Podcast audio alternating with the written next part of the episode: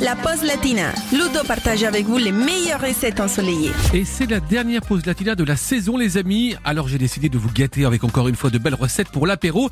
Et vous allez voir, il y a à boire et à manger.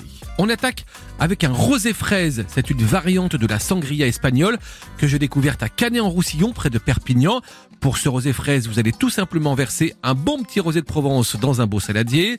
Vous ajoutez du sirop de fraise, des vraies fraises que vous avez coupées en deux, un petit peu de sucre de canne et des feuilles de basilic.